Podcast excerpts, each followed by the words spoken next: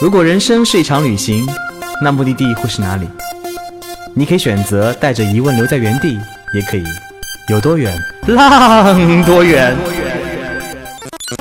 本节目由全宇宙最会玩的稻草人旅行推出，我们有超奇葩的年龄限制，只做年轻人的小团队旅行，坚持路线原创，百分之八十五以上的队员来自于朋友推荐。关注稻草人旅行，和我们一起出发，爱上这个世界。欢迎收听最新的一期《有多远浪多远》，我是道哥。我们整整的十二月都是我们的温暖领队季，我们把全球各地领队请回上海，来分享他们温暖人心的故事。然后我们之前有请到东北，嗯，三峡，我们有请到藏藏族 F 四。我们最后的这一期节目呢，请到的是我们的新疆二少，一位是帅气的三十，一位是更加帅气的耗子。Hello，大家好，我是耗子。Hello，大家好，我是三十。有幸请到两位来自新疆的领队，然后我们来聊聊新疆带大家的印象啊。好，所以三十，你是学运动出身的，嗯，对，从小是体育生嘛，然后上，嗯、到大学以后也是学的这个专业，就是户外运动专业嘛，嗯就是也是从小到大一路上面都是跟体育有关。嗯，所以你学的户外运动专业，这个专业是干嘛的呢？嗯，他们都说上课比较无聊嘛，就是打打高尔夫，然后滑滑雪、攀攀冰、登登山，然后就是打打网球之类的。好像打你哦。说到三十啊，因为稻草人那个工作室有个女生叫鬼鬼，长特别可爱的小小姑娘，然后她从日本跟队回来，回来在办公室就跟我们说，哎，同屋那个女生刚跟完三十的队。每天晚上念十几遍三十的名字，真的是完全无法忘记你那温柔的双眼。Oh no！这耗子呢？你是你是学建筑出身的，对，我是学建筑，后来做的是中国登山协会的户外指导员和 INT 的讲师。所以所以你为什么也会在毕业以后做户外呢？因为我自己本身是出生在山区，所以本来对山就很喜欢。啊。然后后来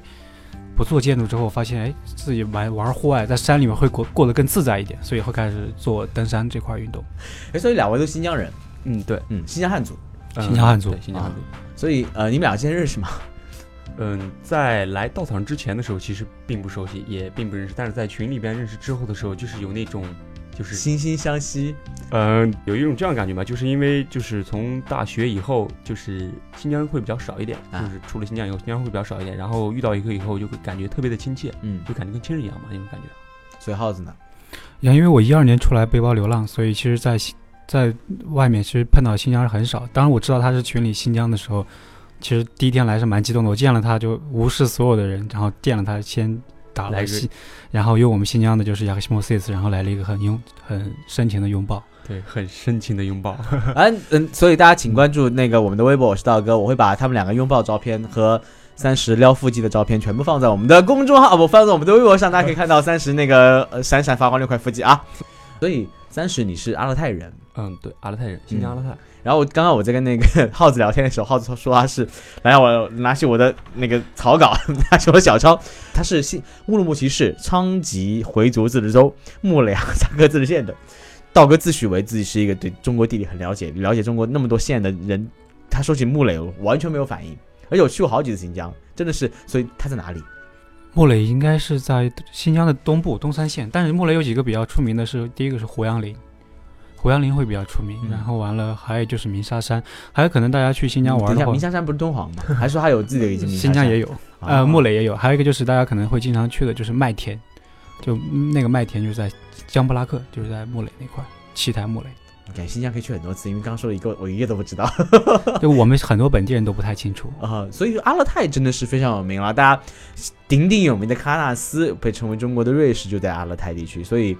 三十，你是不是经常去喀纳斯？其实有一点说起来惭愧啊，就是在小的时候的话，去的会特别的少，就像我们当地的就是。嗯、去喀纳斯可能就去那么一两次，去的不会特别多，嗯就像一个北京人没有去过长城，一个上海人没有去过东方明珠一样，就是那种感觉。在之前，嗯、还有就是没有带队的时候，他们就说，嗯、我们都是一个假新疆人，因为没有把整个新疆跑完，新疆真的太大了。六分之一个中国，哎，对真的是你要你要从那个乌鲁木齐坐一个火车到喀什，整整二十四个小时，就是而且感觉你像比北京到广州还远。对，新疆有一句出来上学的话，我们就是回家要么两三千，要么两三天。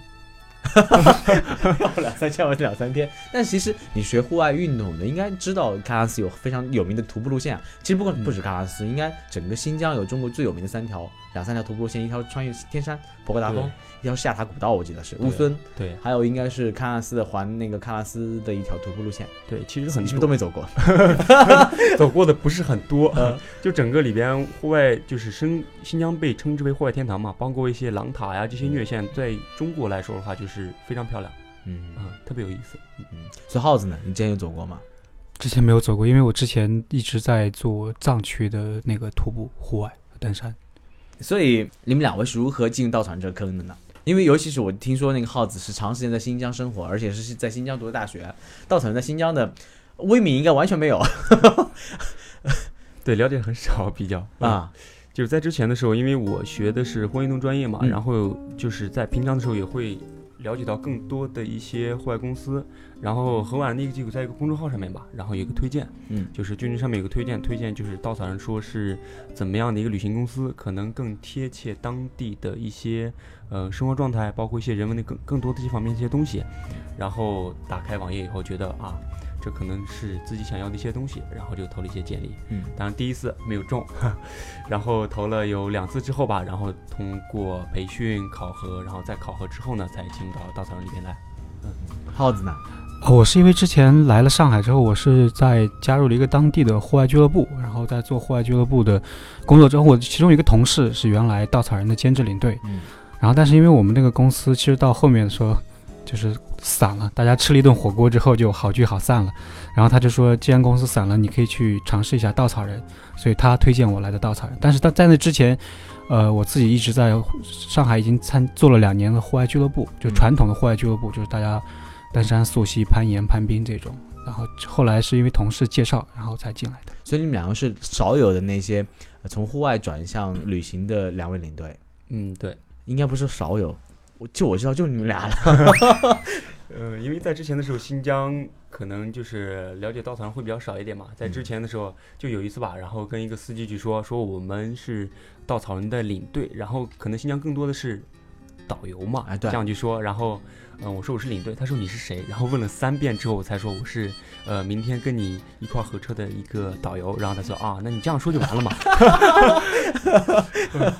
对，比较直白一点。嗯嗯，所以你们两个都是土生土长新疆人。嗯，然后新疆其实大家也知道，哎，中国嘛有很多地域歧视，很多人对新疆人有很多标签。你们俩在你们俩眼中的新疆是什么样子的？尤其是作为新疆的汉族人，嗯，对于我来说，在之前的时候，因为我是新疆的兵团人嘛，嗯在之前的时候，小时候觉得啊，新疆可能全都是汉族人，嗯因为兵团汉族人居多，可以达到百分之九十五以上，啊，就这种情况。然后到后面的时候，我高中上学是在阿勒泰，然后阿勒泰上学的时候是一个哈萨克，嗯、就是聚集特别多的一个城市。去了以后啊，才发现哇，有这么多的一个民族，这么多的一个文化在这里边。就是新疆感觉就是有很多吃的，很多民族，然后有很大的一个地方，这种感觉。就是可能在你印象当中，新疆是特别特别大的一个地方，然后有很多好吃的。对那耗子呢？我觉得新疆对我来说更多的是包容，因为我跟三十不太一样，他是兵团的，但是我是土生土长的新疆，就是爷爷的爷爷都是在这块土地上生长的。然后因为我自己住的那个山区，就是牧区，是有很多少数民族混居在一起，我们维吾尔族、哈萨克族，还有回族、汉族各个民族都在混居，所以就大家虽然混居在一起，但是从来没有或因为这些大家的风俗习惯或者是宗教信仰不一样，大家会有任何的冲突，从来没有过。我们很觉得大家过得很开心，就是我们汉族人过年的时候，所有少数民族会来帮我们过，然后他们过年的时候，我们也会去帮他们过，大家会，我觉得包容是我特别想，对新疆最大的认识的。所以在我刚刚其实表达，我觉得有问题。嗯，我要在这里道个歉，就是刚刚说对新疆有不好的标签，因为在现在很多的。嗯，一线城市所谓所谓东边城市的人的口中眼中，其实往西边走，很多他们眼中就是那种越越偏的地方，少数民族越多的地方，可能越越越蛮越荒。但是为什么我想为新疆证明呢？还是因为我去过两次、三次新疆，我真的非常喜欢新疆，尤其是维吾尔族。首先，人都长得很好看，尤其是妹子们非常漂亮，而且呢，我第一印象还有就是瓜果真的很好吃，食物超级好吃。其次呢，这里的人跟你想的完全不一样，完全不一样。就每个人都非常友善，就是你在上海，你可能跟人打个招呼，哎，这什么傻子，你给我给我你一边去，就是那种热情，你会翻翻白眼。在那边就是你见个人，那他对你的微笑，然后虽然你可能语言不通，但那种那一瞬间对你的融化真的是觉得哇，咱们中国真的是充满了友爱的感觉。新疆就是这样子让我对这个目的产生好感。然后一次去我前往新疆，无论是维吾尔族还是哈萨克族，还是很多的少数民族，包括很多回族人生活在那边，真的是一个很包容的地方。那边无论是地理环境也好，还是人们的多多 民族生活也好，其实，在新疆也发生过一些不好的事情。当然，我相信也是因为每个地方都有不好的人，每个地方都有容易被煽动的人，每个地方都有可能文化不是那么。强大的人，他可能在很多人唆使下，在很多人的教唆下，会做一些不好的事情，所以这也导致新疆在很长的时间里面都是被人误解的，而且被认为是非常暴力的一个地方。但其实你现在再去新疆，你觉得新疆好安全，因为到处都是那个民警，而且其实新疆维吾尔族真的当地人都非常讨厌那些暴民，讨厌少数的暴民，因为他觉得他们导致了其实。为什么害我们生活过得那么不好？为什么造成民族隔阂？其实他们也希望能活得很好。其实，在整个古兰经里面，在维吾尔族的那个宗教里面，伊斯兰的宗教里面，他们是与人非常为善的。我们上期节目当中跟那个 ET 有聊到，在摩洛哥的伊斯兰教的人，其实在这一块的人都是非常非常友善的，只是因为一些不好的事情导致这样的发生。所以，只有你去往当地，你才能化解这种误解。所以你们两位经常在新疆路线，对吧？对的。但是过程当中有没有队员其实有一些误解，最后被转转变的呢？嗯，我觉得确实会有吧。一般去新疆的时候，他们在群里边说的，除了衣服就之外，一些问题的话，更多的是新疆安全嘛。嗯，就是更多是这样一个情况。反而我就说的话，就是可能以另外一种角度来想，他说我们来了以后，你看到新疆下来以后，你看到更多的就是警察，看到更多的就是岗哨。反而我觉得这种一个情况来说的话，就是证明新疆非常的安全。三分钟之内出警，对吧？然后你视线之内肯定有警察、有警车。我觉得你来到这个地方还觉得不安全的话，那么去哪里还觉得安全呢？嗯，耗子呢？你已经离开新疆有一段时间了吧？我听说现在应该生活在上海，跟女朋友生活在一起。对，对，一二年背包离开新疆，然后完了。其实我觉得新疆大家可能最多就举一个很简单的小例子，就是我们这次带带北疆，然后我们去到一个哈萨克族的家庭去家访。然后这个大家其实对于，因为新疆不管是教育方面各方面，其实要落后内地很多。然后完了，我们这个哈萨克族家庭的这个小伙伴，他其实比较好的就是我们在内在新疆有一种叫内高班。然后完了，他们自己就是也在外面上学，在北京、上海上学。所以当时，呃，很多上海这边的小伙伴去的时候，然后他跟他们聊起来，我是原来学校也是上海哪个学校，然后北京哪个学校的时候，他们瞬间找到了很多的共同点。他们会发现，其实。我们这个地方也在很多人也在去努力的去走出去去学习，并且之后学成之后再回来，所以大家会发现，我觉得这个对当时对他们的改变影响还是蛮大的。他们觉得我们不是封闭在这个一百六十六万平方公里的土地上去学习，我们也是走出去去很多地方去学习。对的，我觉得这一点就是非常重要，因为像我们整个夏天去做的一个供应商，他叫 Dinner，对吧？好的。嗯，在回来的时候，他是这样的，他也是前面说的一个内高班，然后等到大学的时候，他就是大学四年毕业了以后，他做的第一件事就是回家乡，然后建设自己的家乡。他觉得就是排除一些除了饮食之外的一些点的话，他觉得家乡是最能够接受，然后家乡是最能够嗯有一个觉得有一个牵挂，有一个思念，有一个嗯想停留的地方，就是这样的一个感觉，就觉得来到这里以后，这才是永远的家。嗯，我我突然想起来，我去新疆徒步那一次是很多很多年前了。我们当时有一个向导是哈萨克族人，叫别克，然后，嗯，长得很纯粹哈萨克族人，就是与人相处特别热情。他他经常会那个喝是吗？对，不光是喝，他搂着你的腰，一下就帮你抬上那个马背，那瞬间，哇哦，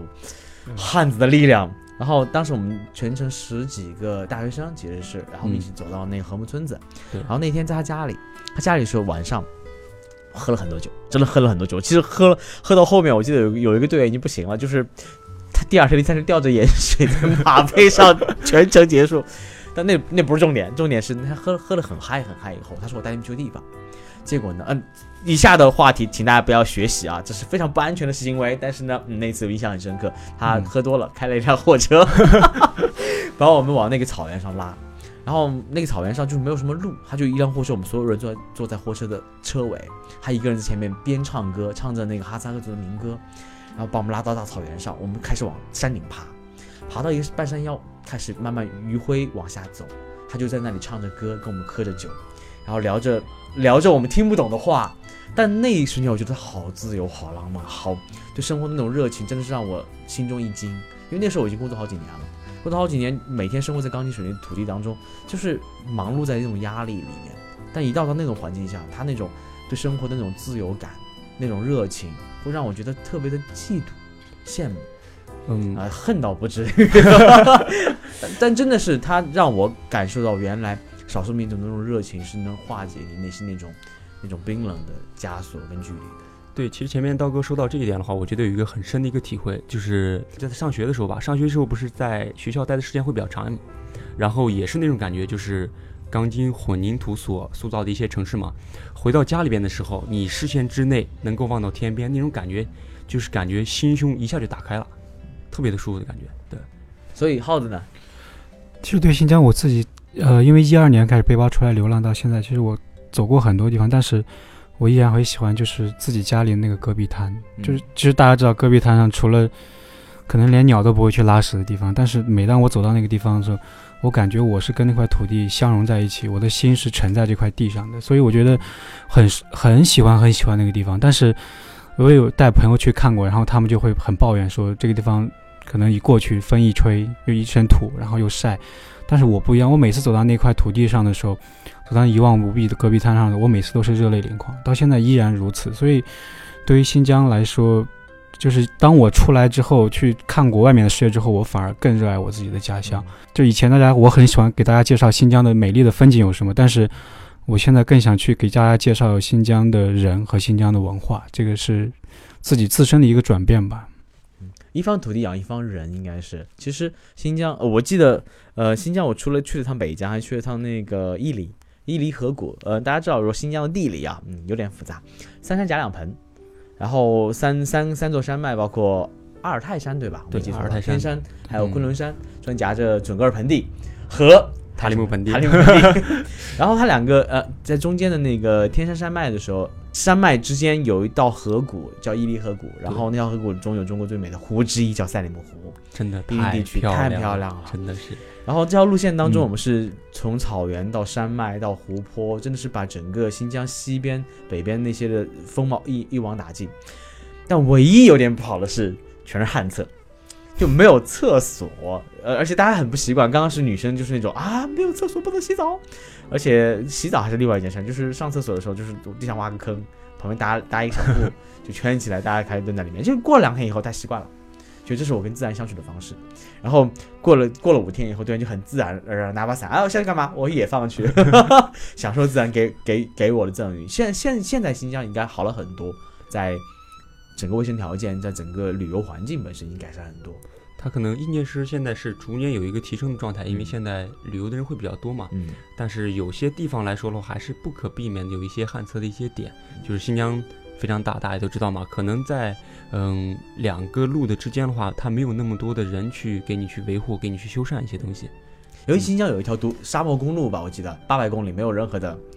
好像人烟稀少，好像连服务区也没有。就是那种感觉，就是你开车的时候，在茫茫的戈壁滩上、茫茫的沙面上，然后只有你一辆车，然后你一个人那种感觉。那很容易睡着呀。对新疆开车的话，最需要注意的，而不是车多，就是容易睡着。啊，一般去新疆有很多很多不同的玩法，然后稻草人有新疆好几条路线，一条是北疆，对北，疆你有徒步的版本、不徒步版本，还有含徒步和不徒步的所有行程的版本，我们叫大北疆。再往伊宁呢，有伊伊犁河谷这条线去对天山南北，然后再往南疆，也是我们今年去年恢复的路线，就是去往南疆少数民族地方。就是他们说新疆这地方大到什么程度，你去南疆，你感觉去了国外。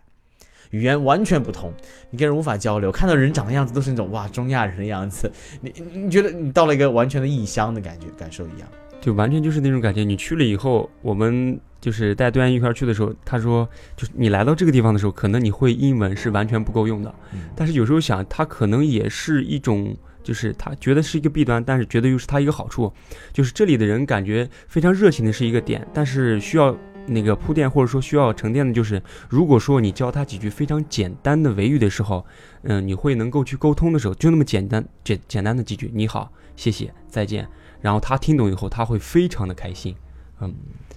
就其实我们也一直鼓励小伙伴们到一个当地学几句当地的语言，因为你是你对对当地的尊重。你很简单几句话，其实当地觉得哇哦，你在尊重我们的文化，你在尝试跟我沟通，我愿意更加敞开我自己跟你去沟通，跟你对话。他本来来的时候看着你，然后就是你望着我，我望着你的那种感觉。但是你突然冒出来一句维语说 y a k i m s e s 你好，哇！他突然就是上来以后跟你握手那种感觉，就是你他会非常诧异，然后也会非常热情的那种感觉。嗯，所以今天你的南疆带队过程当中，有遇到什么打动你的事儿吗？比如说你去到红旗拉普口岸，嗯，是这样的，红旗拉普的话，我觉得更多的是队员给我这种感受，因为当我们去的时候，嗯、下雪，红旗拉普无法通行，嗯、在调转回来的时候，呃，有队员非常遗憾，他对我说，他说，嗯，我之前为我们的哨所的战士准备了很多的东西。就比方说男宝宝什么之类的一些东西，想把这些借此这个机会的时候能够送给他们，呃，也希望能够给他们的生活提供一点点的帮助。嗯，但是也是因为红下会比较就是海拔的因缘海拔的原因嘛，就是下的雪也比较厚，嗯就是那天的话也非常的遗憾，没有办法通行。但是我觉得这个点来说的话，反正对我的感触会比较大一点吧。在之前的时候看到这个地方，呃，会有下雪，可能对这个地方铺垫的不是很深，说的不是很多，但是队员其实已经早早的有做准备，早早的印到心里边。嗯而红旗拉普口岸又是中巴友谊的见证之地，对，昆仑公路又是一条非常非常天险公路。我记得修这条公路应该花了很多人力、物力、财力，包括倾注了一代人的心血。真的是，反正我觉得除了这些抛去来不说的话，就整个去的时候，你的路的左边，就是你不管是去和回的时候，你整个一路全都是山脉，全都是雪山。那一路我觉得，如果说看雪山的话，绝对是饱满眼福了。哎，那在带队和旅行的过程当中，有什么打动你们的温暖故事吗？就我们之前第二次去的一个哈萨克族的家庭，然后完了，他的主人叫胡建树，是一个内高班的，然后在北京上学上大学之后回到自己家乡做警察。因为我跟他呃关系蛮好，就是我们俩虽然只见了一面，但是真的是有那种兄弟之间的感情。所以第二次告诉他说我要去的时候，他自己为了迎接我们，自己倒了很多时间的班，然后完了最后来那个。来接我们，但是他其实接我们那天，他大概只睡了几个小时的时间，所以他眼睛都通红的，然后开着车来接我们。但是那天他其实就正常的，大家去了那个家访，或者是去哈萨克族家里去了解啊什么的。做完之后，他说我想带你们去爬山，然后我们大家就爬到山顶上的时候，他就一个人很忧愁的就拿起他的冬不拉，然后完了他就开始跟我们倾诉他自己的工作，还有倾诉自己回到从北京那样的地方，突然回到新疆北疆布尔津那一个非常非常小的县城的一个困境。然后大家坐在一起，天南海北的人坐在一起去讨论的时候，其实那一刻我觉得我自己很温暖，因为我觉得我们去了解一个地方，不是了解他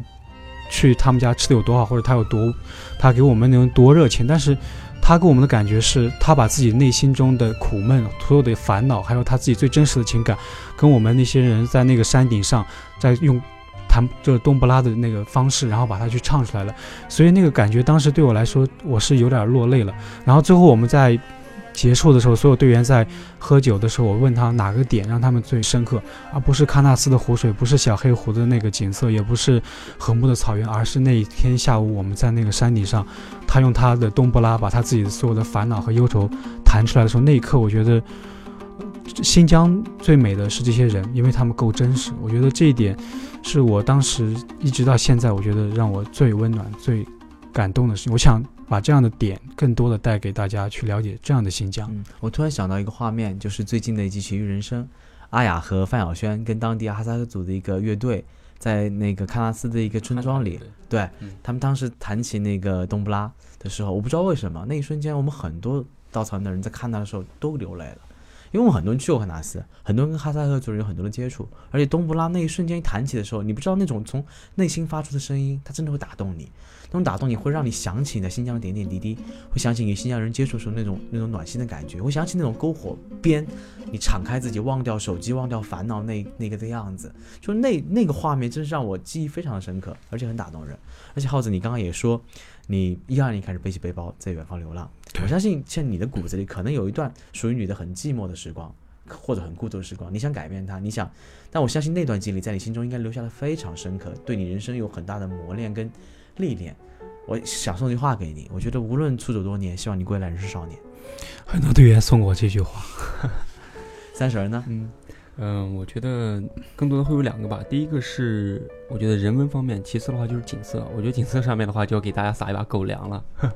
嗯，之前有遇到在巴音布鲁克的时候，大家都知道，就是巴音布鲁克的落日特别的漂亮。嗯，如果说在嗯合适的时间、地点，包括所有都对的时候，可能会看到九个太阳嘛。对当我们去的时候，可能时间晚了一点点，那么就跟在赶着大家一样，就是跟跟赶着放羊一样，就是大家快往前跑、往前走一走那种感觉。但突然的时候，就是有一对情侣，也不算情侣，他们俩已经结婚了，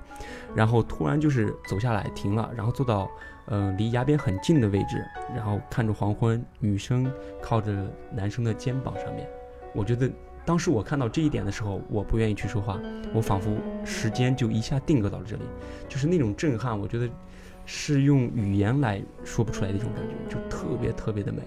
就是嗯，因为在巴音布鲁克有一个九曲十到十八弯的地方对方，，就去吧。那边那个河在草原上一直打拐，然后正好正对着太阳落山的地方。阳光最后下去以后，如果阳太天天气好的时候，就河流弯弯曲的地方都能倒映出那个阳光的样子，就整个是九个太阳。真的，所以你刚刚嗯所说的就是一对情侣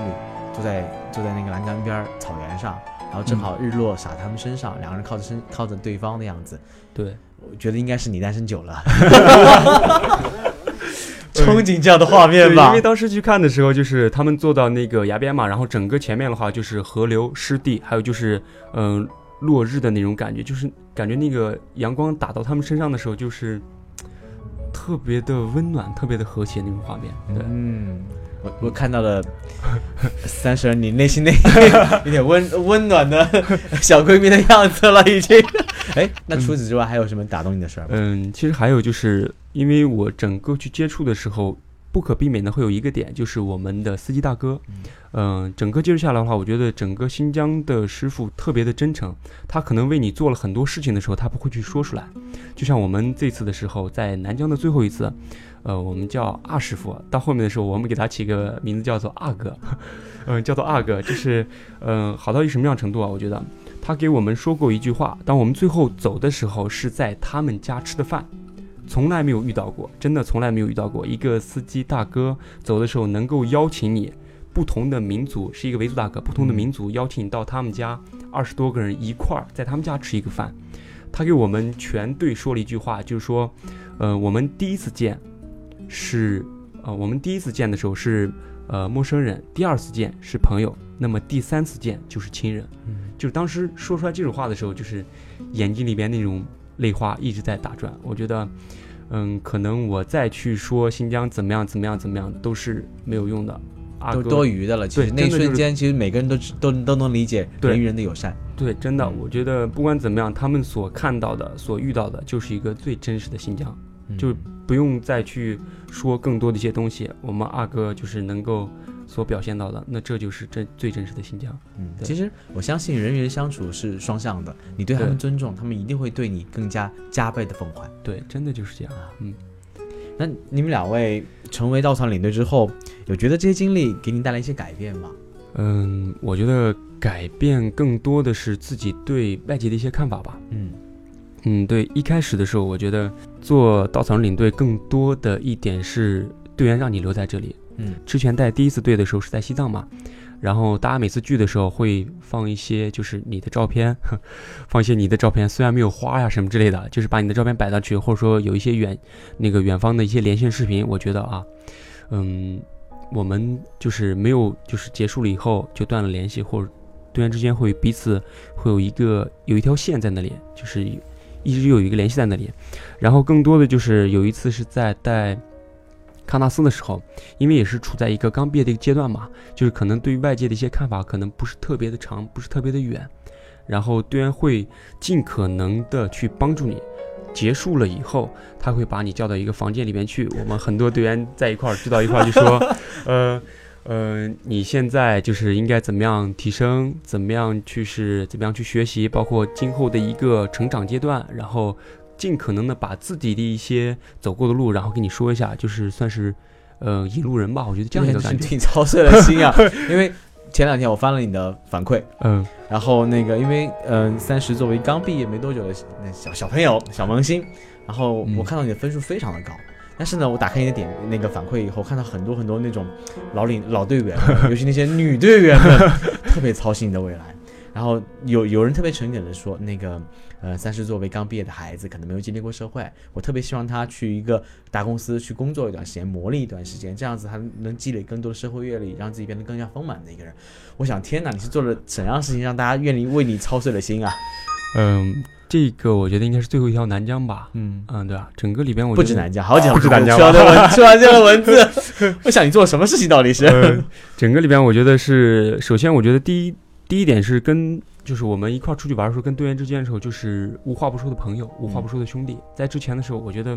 没有什么谈不了的。嗯我们一块儿出去玩的话，我可能把一个领队最重要的一些点，就是安全职责之内的做到，其他的话，嗯、把你分内的事情做完了以后，更多的是，呃，以一个朋友的身份，以一个兄弟的身份，我们俩一块儿去玩儿，然后就感觉你到了新疆以后，就到了我的家里来了。嗯，然后我的兄弟到我家里来怎么样，那就是应该怎么样。那这样子也无法导致那些 姐姐们 对你这样关心啊，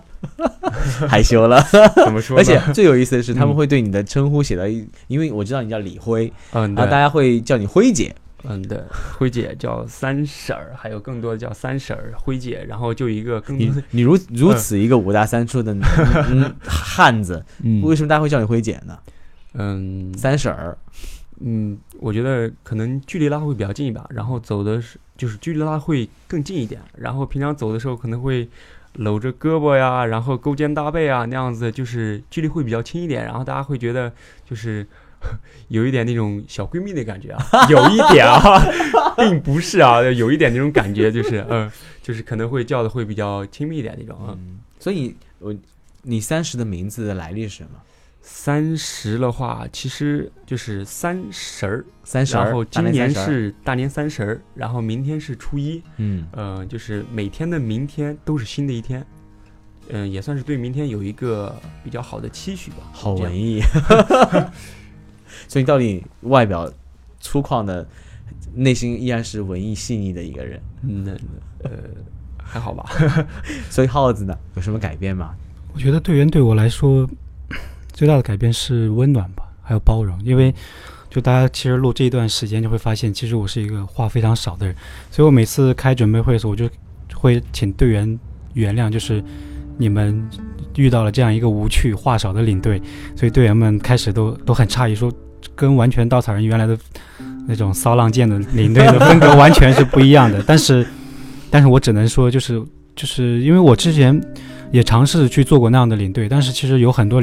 队员最后跟我说，其实你可以不用这样，你只要真诚的去表现你自己，去把这个目的地呈现好，然后跟大家真诚的去交流，你是什么样的那个风格和性格，其实没有太大的关系。所以慢慢的开始都更多的去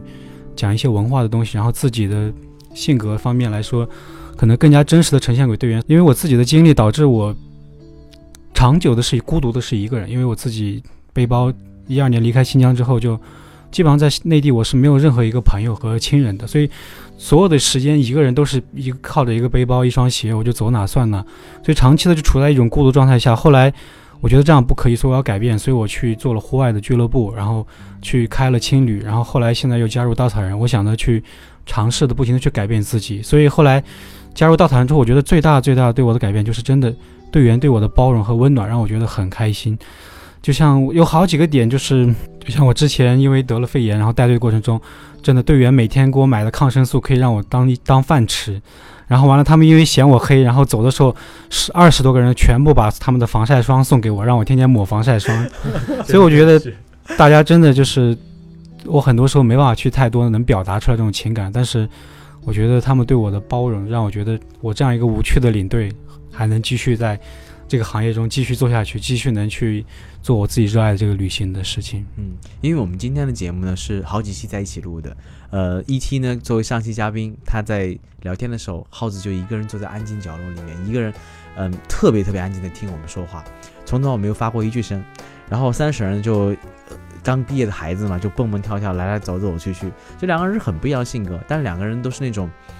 呃，可能新疆汉子里面透出那种沧桑又，你们第一眼给我感觉很像，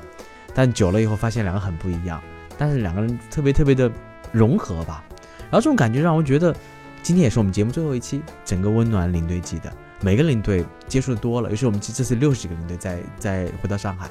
每个领队都很像不一样的书。就大家可能很多人觉得稻草人领队要么都会玩狼人杀，都很会搞气氛，都很温暖，都很会关心人。但其实你往后来看，每个人他有不一样的性格，有不一样的特质。有些人特别的安静，有些特别闷骚，有人特别骚，有人特别讲黄人笑话，有些人特别会开车，有些人特别会聊当地，有些人特别热爱他自己想现在的生活。包括我最爱的鸽子，今天我看到他了，然后他有分享他一年多的故事，然后他今天说一句话很打动我，他说每个稻草人领队，我都希望你们活出自己眼中想成为的样子，活出那个闪光的样子。其实我很想说，每个领队他都在勇敢的去活出自己想活的那个样子，去活出每个队员或者每个稻草人的员工他们眼中闪光那个人。无论什么样的性格，无论什么样的个性，我希望他们在旅行的路上，在帮助每一个队员打开这个世界，去建立那座桥梁，去让每个人认识到世界的美好跟真实。即使性格不一样，即使话多话少，可弯可直，但是我相信他们每一个人，他们都是因为热爱在点亮你们每个人的热爱。再次感谢三十和耗子做客，好，谢谢，好谢谢。我们下期节目再见。